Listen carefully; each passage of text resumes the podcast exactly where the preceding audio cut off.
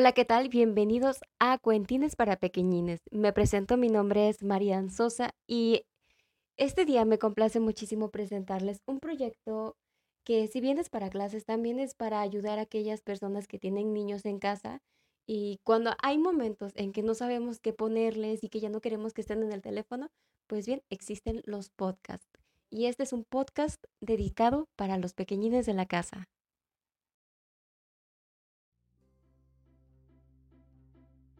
La leyenda de Cuartam. Dice una vieja historia que hace muchísimos años, en lo más profundo de la selva del Ecuador, vivía un sapo diferente a los demás sapos, porque tenía una peculiaridad. Si alguien le molestaba o se burlaba de él, se convertía en tigre y atacaba sin piedad. Tan solo algunos ancianos afirmaban haberlo visto cuando eran niños, Así que para la mayoría de los indígenas de los poblados cercanos al Amazonas, el extraño animal era como un ser de leyenda que se ocultaba en la jungla. Eso sí, sabían que existía porque a veces, amparados por la noche, cantaba el grito pelado desde su escondite.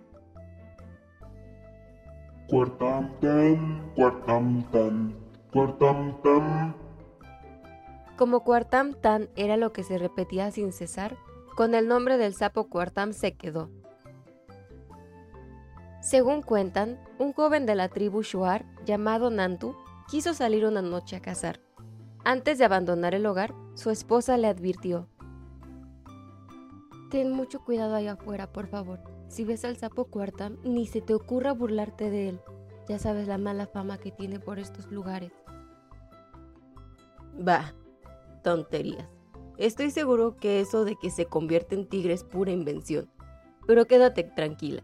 Te prometo que si me lo encuentro, no le diré nada y pasaré de largo. Dijo Nantu al tiempo que mostraba una sonrisa pícara que no gustó demasiado a su mujer. Nantu, insisto en decirte que no seas irresponsable. El chico guiñó un ojo y le propinó un beso en la mejilla. Confía en mí, y ahora me voy que se hace tarde. Estaré de vuelta antes de medianoche.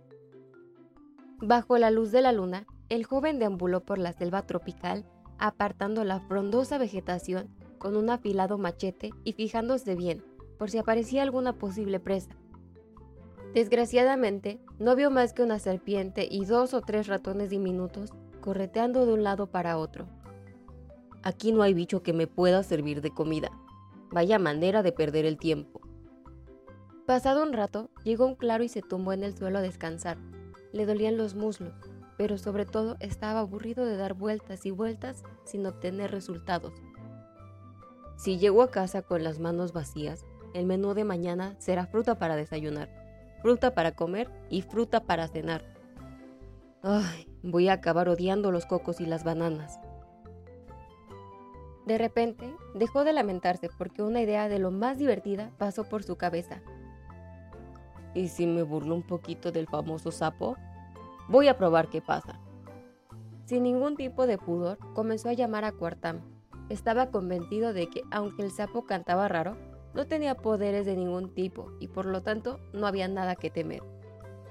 Cuartam, Cuartam. Solo escuchó el aleteo de una familia de pajaritos, así que siguió intentando. Cuartam, Cuartam. Como ahí no había ni sapos ni ranas, Nanto se fue caminando y su voz comenzó a sonar un poco más burlona. ¡Yuhu! Sapo Cuartam, ¿estás por aquí? ¿Es cierto que eres un sapo mágico? Sí, sí, no lo veo y no lo creo. No seas cobarde y da la cara. No obtuvo respuesta, pero Cuartam sí estaba ahí, agazapado en la copa de un árbol, por supuesto que había escuchado todo, y llegó un momento en el que se sintió tan molesto y tan enfadado que su paciencia se agotó y sucedió lo que tenía que suceder. Su cuerpo pequeño como una naranja empezó a crecer descomunalmente y se transformó en el de un tigre. Sin darse cuenta de lo que había pasado, Nantu siguió molestando al sapo. Cuartam, sapo tonto, eres una gallina. ¡Clo, clo, clo, clo, clo, clo! Gallina, ven aquí. Cloc. Antes, simple sapito. Ahora enorme félido. Cuartam no pudo más y emitió un rugido que hizo que temblaran las nubes. Acto seguido, saltó desde lo alto, abrió las fauces lo más que pudo y se tragó de un bocado al insensato cazador.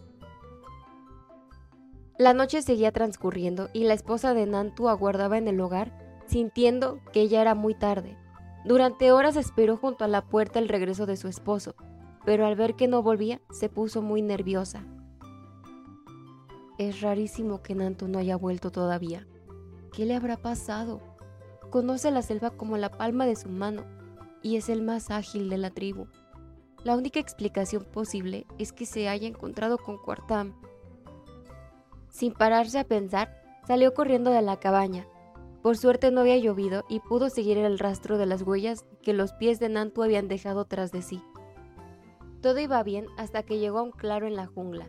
En ese lugar, por alguna razón que no alcanzaba a comprender, las pisadas se esfumaban por completo, como si a Nantu se le hubiera tragado la tierra. La muchacha se sintió muy triste y empezó a decir en voz alta, ¿Dónde estás, amado mío? ¿Dónde estás? ¿Debo ir hacia el norte?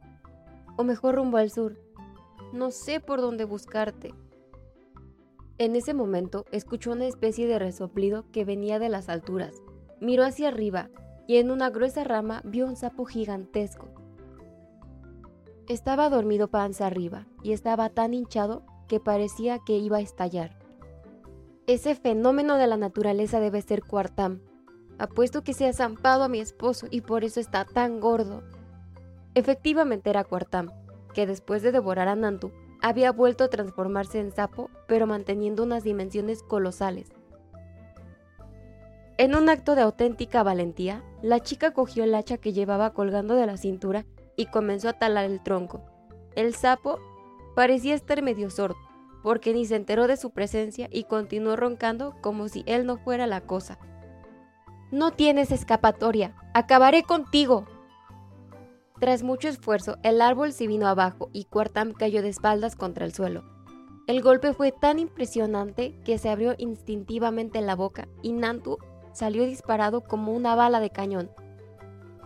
Al quedarse vacío, el imponente sapo empezó a desinflarse y en un abrir y cerrar de ojos recuperó su pequeño cuerpo de siempre.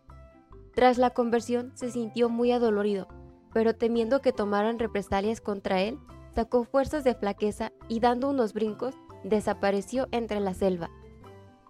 Afortunadamente Nantu seguía vivo. Su esposa le había salvado la vida y no podía dejar de abrazarla. Si sigo aquí es gracias a tu valor. Estoy avergonzado por mi comportamiento y por no haber cumplido la promesa que te hice cuando salí de casa. La chica se dio cuenta de que Nanto estaba siendo sincero y se arrepentía de verdad, pero aún así levantó el dedo índice y le dijo muy seriamente, El respeto a los demás, sean personas o animales, está por encima de todas las cosas. Espero que hayas aprendido la lección y jamás vuelvas a burlarte de nadie. Te lo prometo, mi amor, te lo prometo, es justo decir que Nantu cumplió su palabra y fue amable con todo el mundo el resto de su vida. Pero tuvo que cargar con la pena de no poder pedir disculpas al sapo Cuartam, porque sus caminos jamás volvieron a cruzarse.